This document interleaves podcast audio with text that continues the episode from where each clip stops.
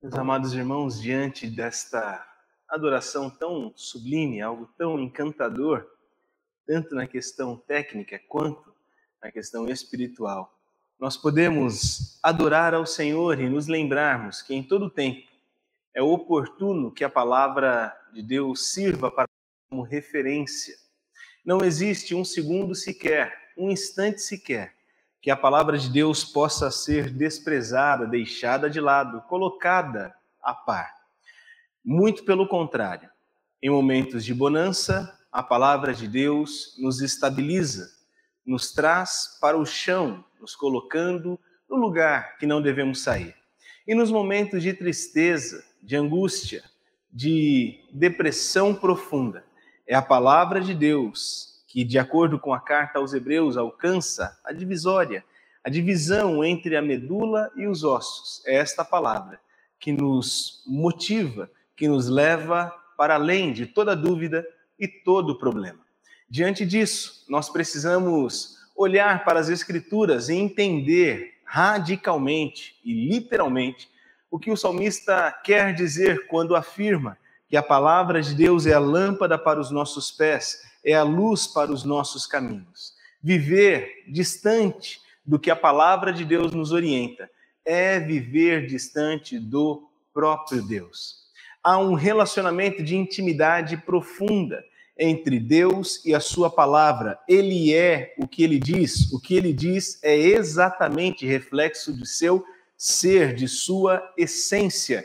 Ele é a sua própria palavra é renegar um relacionamento real com Deus. Diante disso, podemos olhar para as Escrituras e observar momentos como o que vivemos, onde as dúvidas são a presença mais certa e o medo, o companheiro mais presente em nossos sonhos, somos desafiados pela fé a viver por fé. Não por vista, nem para o conforto, mas por aquilo que é sobrenatural e para a glória de Deus. É assim que o cristão deve viver, não por vista, nem por comodidade, não por aquilo que é confortável, nem por aquilo que é concreto, mas é literalmente viver por fé e para a glória de Deus. Este é o objetivo de toda a vida cristã. Diante disso, nós precisamos observar uma ordenança das Escrituras. Tem uma hora que o apóstolo Paulo, em sua carta aos Filipenses, preso por causa do Evangelho, ele dá uma ordem à igreja, dizendo: alegrem-se. Uma vez mais eu digo: alegrem-se. E aí nós precisamos observar em que contexto Paulo está escrevendo isso. Ao que tudo indica, Paulo está na jornada seguindo de prisão em prisão até chegar em Roma. E lá ele permanece por aproximadamente dois anos, cativo, algemado a um guarda imperial, a, a famosa guarda pretoriana. E é impressionante observar que em algumas das cartas da prisão, Paulo saúda a igreja também em nome da guarda pretoriana. O que isso quer nos dizer? Que enquanto esteve preso por pregar o evangelho, Paulo continuou pregando o evangelho. Ao ponto de seus algozes, seus carcereiros, homens que eram pagos 24 horas por dia algemados a ele, dentro de uma casa que ele mesmo alegra em si. E estes homens, diante do testemunho do apóstolo Paulo, conheceram o evangelho e foram por Cristo transformados. Quando Paulo saúda as igrejas, também em nome da guarda pretoriana, ele está literalmente nos aprisionam. Aqueles que vivem comigo dia após dia, eles também conheceram através de mim este mero instrumento, o evangelho de Cristo Jesus. Por isso o apóstolo Paulo pode dar esta ordem à igreja. E é muito importante nós observarmos que o apóstolo Paulo num momento não tão diferente quanto o nosso, pois ele está em dificuldade, em prisão, injustamente levado àquela condição, ele está alegre. E é disso que nós queremos refletir, é disso que nós queremos falar nesta noite, é disso que queremos refletir neste instante. Deus quer que a igreja desfrute da verdadeira alegria, que é fruto, é consequência, não de uma experiência é, sazonal, passageira, mas é fruto do nosso relacionamento com Deus. Ai daquele que acredita que a alegria procede de uma boa saúde. Ai daquele que acredita que a alegria está distante do relacionamento com Deus. Se Deus não estiver no centro das nossas vidas, de tudo teremos falta, ao passo que teremos oportunidade de conquistar tudo, mas nada teremos de fato. Isto é para nós algo a meditar, a aprender. E aqui fica uma pergunta para o meu e para o seu coração. Como diz o, o, a música do, da propaganda do Pão de Açúcar, muito relevante para o período atual. O que faz você feliz? Não podemos nos esquecer que a alegria, ela não é euforia. Alegria não é um lapso quase que histérico de felicidade, irrompendo sobre a tristeza. Alegria não é um momento, não é um estado. Alegria é um estilo de vida que procede do Espírito Santo. Em Gálatas, capítulo 5, versos 22 e 23, na lista dos elementos do fruto do Espírito, dentre os nove elementos está lá a alegria. E por que está presente a alegria? no coração de todo cristão. É porque todo cristão vive sem problemas? Absolutamente não. É porque todo cristão tem a condição financeira dos sonhos? É claro que não. É porque todo cristão está livre do coronavírus? Claro que não. Todos nós estamos à mercê, em qualquer lugar, fazendo qualquer coisa. Nós estamos lutando contra um inimigo que não conhecemos, que é invisível. Então tomamos todas as precauções, mas deixamos o nosso coração descansar em Deus. A alegria, que é fruto do Espírito Santo, ela está bem firmada em nosso relacionamento com Deus. Se te falta alegria, te falta uma porção diária, uma dose diária essencial de oração, de sentido para o seu viver. E é sobre isso que nós vamos falar nesta noite em três pequenos passos, a partir do texto de Filipenses, capítulo 4, versos 4 até o verso 9. Acompanhe comigo a leitura que diz assim: Alegrem-se sempre no Senhor. Novamente eu direi: alegrem-se. Paulo ele destaca esta palavra durante estes quatro capítulos da carta aos Filipenses por 16 vezes, uma repetição bastante acentuada, por isso que Filipenses é conhecido como a missiva da alegria, o bilhete da alegria, a carta da alegria. Mas ele está escrevendo para uma igreja que não está em tão boas condições. Também ele não está em boas condições. E como assim ser alegre? Não tem por que não ser alegre se você está em Cristo. A grande questão é esta: nós não nos alegramos por causa das condições, nós nos alegramos porque estamos em Cristo Jesus. E o que é impressionante, o que é imprescindível, é que o apóstolo Paulo ele nos dá uma orientação de como nós lidarmos com os desafios, com os desaforos, com as coisas que são contrárias à nossa pessoa.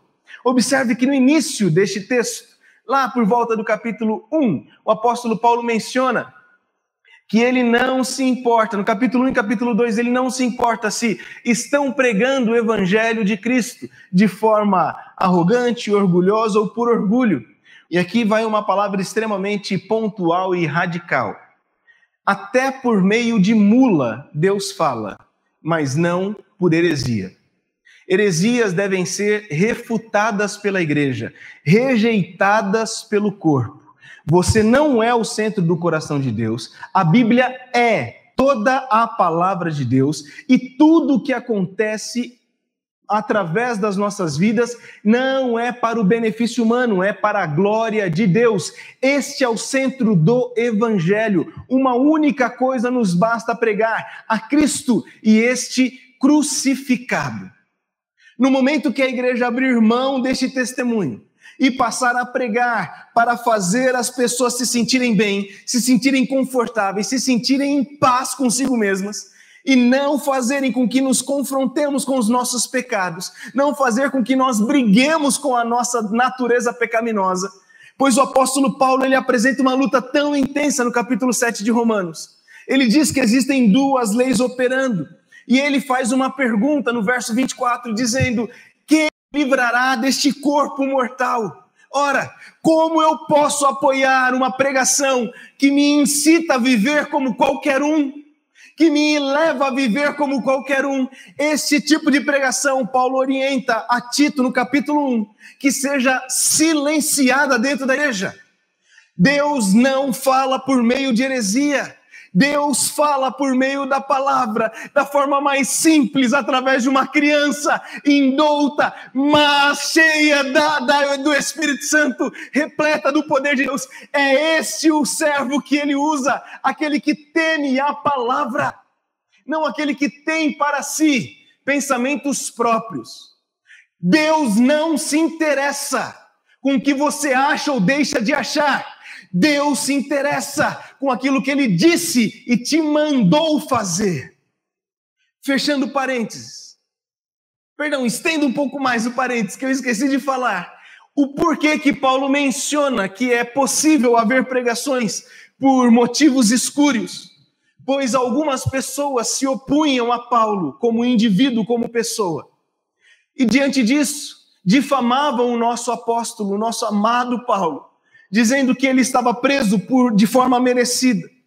E Paulo está absolutamente livre, livre, embora esteja algemado, seu coração está livre. Por isso que ele escreve a Timóteo, declarando: Olha, até em prisões eu já estive, mas a palavra de Deus não está presa. Até em quarentenas, em quarentena estar, mas a palavra de Deus que flui através de nós não está presa jamais. Diante disso, nós precisamos estar convictos de que nós não temos compromisso com a nossa reputação. Nós não somos aqueles que se defendem, nós somos aqueles que pregam, proclamam o evangelho de Cristo Jesus. Por isso, não perca tempo se defendendo, se justificando, se errou, peça perdão, corrija e siga em frente. Agora, ficar o tempo inteiro tentando justificar-se, ficar tentando explicar-se, isso é manifestação de orgulho. Deixe que o Espírito Santo te julga, te justifica e te conduz no caminho de santidade. Paulo estava preso, sendo difamado, sendo massacrado pela opinião de diversos ministros do Evangelho. E mesmo assim ele importa que apenas o Evangelho seja pregado. Este é o coração de um homem livre e por isso ele é alegre. A pergunta é: somos livres a este ponto? Somos livres, inclusive, da opinião alheia? Somos livres, inclusive, do que a imagem do espelho nos mostra? Do que do reflexo que as selfies têm. Para isso, colocamos o celular um pouquinho mais para cima para tentar emagrecer alguns quilos. Somos livres das pressões que o mundo impõe sobre nós. Somos livres de tudo isso para finalmente sermos alegres em Cristo. Se tudo isso nos aprisionar, nós não vamos desfrutar deste elemento do fruto do Espírito. Paulo estava preso, cativo, sendo difamado. E mesmo assim ele dá esta ordem: alegrem-se sempre no Senhor. Ele é o ambiente da alegria. Novamente direi: alegrem-se. E vai continuar instruindo a igreja, dizendo: seja a amabilidade de vocês conhecida por todos. Que você, crente, não seja conhecido por ser o mais chato da empresa, mas sim o mais amável, o marido mais amável, o pai mais amável, o amigo mais amável, o motorista mais amável. que sejamos conhecidos pela amabilidade. Perto está o Senhor, ele faz essa declaração. Não andem ansiosos por coisa alguma, mas em tudo, pela orações e súplicas e com ações de graça, apresentem seus pedidos a Deus. E a paz de Deus, que excede a todo entendimento, guardará vo os vossos corações e a vossa mente em Cristo Jesus. Finalmente, irmãos, tudo que for verdadeiro, tudo que for nobre, tudo que for correto, tudo que for puro, tudo que for amável, tudo que tiver boa fama, se houver algo excelente ou digno de louvor, pensem nestas coisas. Ponham em prática tudo o que vocês aprenderam, receberam, ouviram e viram em mim, e o Deus da paz estará com vocês. Olha só que instrução pertinente para o nosso tempo. Tem crente que perde o dia inteiro vendo notícia de morte, e mais morte, e outra morte. E gente foi numa festa e ficou doente, e gente saiu no quintal e ficou doente. Isto está adoecendo essa sociedade de forma emocional, sem dúvida alguma. Por isso a igreja não para e não vai parar é reconhecida pelo Estado deste país, pelo governo central, como uma atividade essencial. Por isso estamos aqui e pregaremos o Evangelho, que é a única verdade capaz de libertar o cativo de todo medo. Por isso, alegrem-se. Novamente eu repito, alegrem-se. É baseado no Senhor que nós nos alegramos. Enche a sua mente de coisas que são provindas de Deus, portanto, são verdadeiras, nobres, corretas, puras, amáveis. Tudo que tiver boa fama, é nisso que você pensa. E não adianta procurar, pois na televisão você não vai achar. Fora das lives cristãs, no YouTube ou no Facebook ou no Instagram, você não vai encontrar. É somente na palavra de Deus. Por isso, medite na lei de Deus de dia e de noite. É aí que lembramos do Salmo primeiro que diz: Bem-aventurado é aquele que não se assenta na roda dos escarnecedores, mas medita na lei do Senhor de dia e de noite, e nela tem o seu prazer. Aprenda a ter prazer na palavra de Deus. Aprenda a estar satisfeito com a palavra de Deus. Pare em nome de Jesus de encher o seu coração de péssimas notícias, pois Cristo, que é a boa notícia, Ele está vivendo em nós e será proclamado através de nós. Por isso, alegrem-se. Uma vez mais eu digo, alegrem-se. E aí nós vemos três passos necessários. O primeiro, alegre-se. Que ordem maravilhosa. Uma pessoa livre dizendo para pessoas livres: Ei, vocês estão a caminho do céu.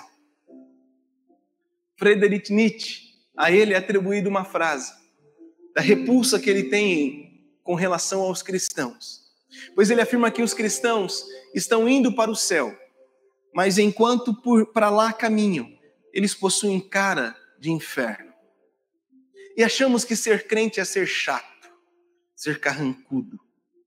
Mas quando olhamos para as Escrituras, vimos em Cristo um, um, uma dose de bom humor, um homem festeiro, que foi por muitos chamado de glutão e beberrão. Jesus estava em festas, sorrindo, celebrando. Quanto ao jejum, ele diz: o noivo está presente, então não é pertinente que os meus discípulos jejuem, porque isto é sinal de contrição e haverá um tempo que eles vão, porque eu serei recolhido, mas agora não. Agora é momento de celebrar a Deus. É interessante quando Jesus apelida João e Tiago de filhos do trovão, diante de um, uma espécie de comportamento irado daqueles homens. É quase uma piada que Jesus conta. Ele olha e fala: Uh, filho do trovão, como vocês são bravos? Que braveza é essa, meu menino?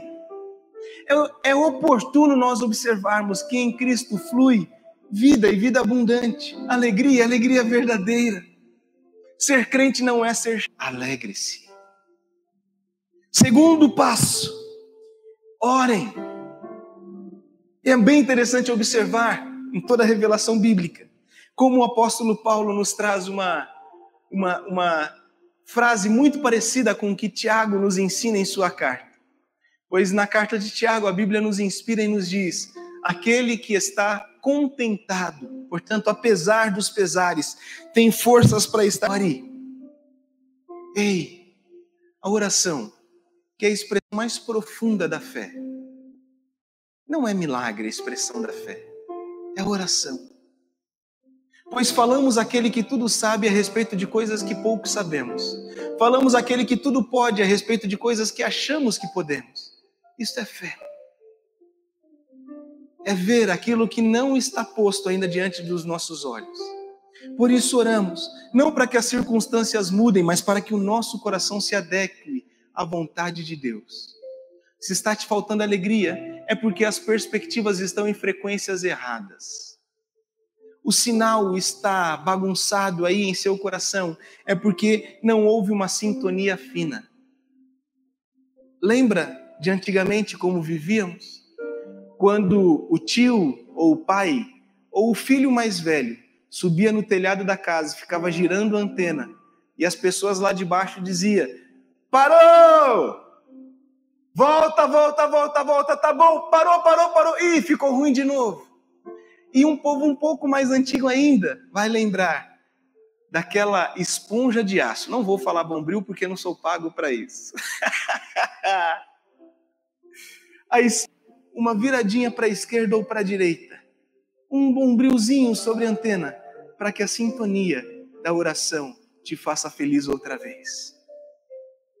Eu não estou te dando sete passos para a felicidade.